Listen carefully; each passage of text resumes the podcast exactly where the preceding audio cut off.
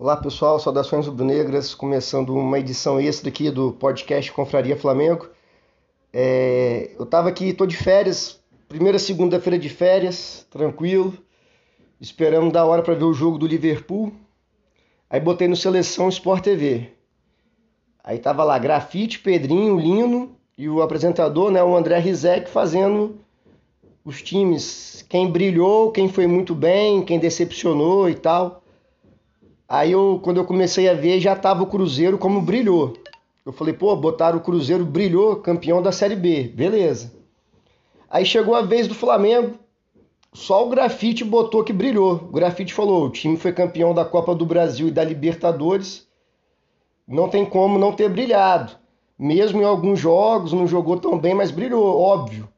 Aí o Lino e o Pedrinho falaram que não, o Flamengo não brilhou, o Flamengo foi muito bem. Aí já achei muito estranho e totalmente sem sentido, né? Aí, para minha surpresa maior, além deles terem colocado o Flamengo como foi muito bem, não como brilhou, eles colocaram o Palmeiras como brilhou, com o argumento de que o Palmeiras foi campeão brasileiro. Uai, não faz sentido nenhum, totalmente incoerente.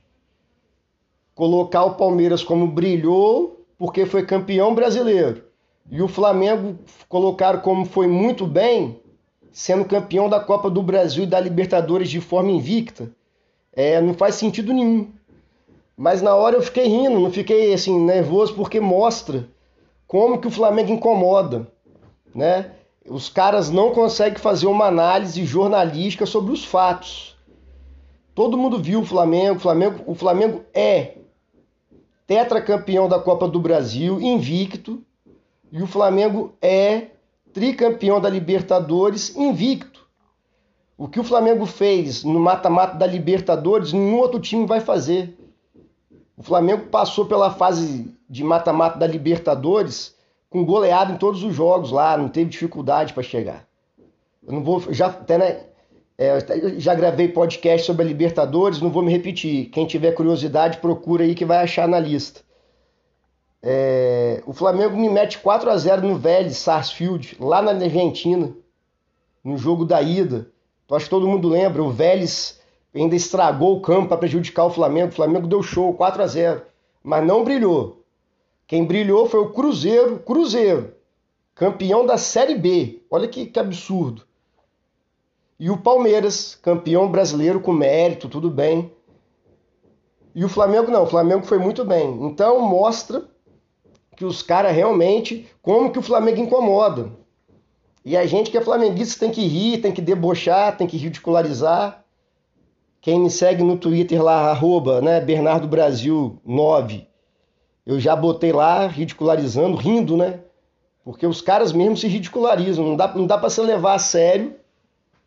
O cara que vive de futebol, agora né, não tem futebol para comentar, eles ficam realmente procurando pautas é até interessante o que eles fazem. Brilhou, foi muito bem. O esperado não brilhou, foi mal.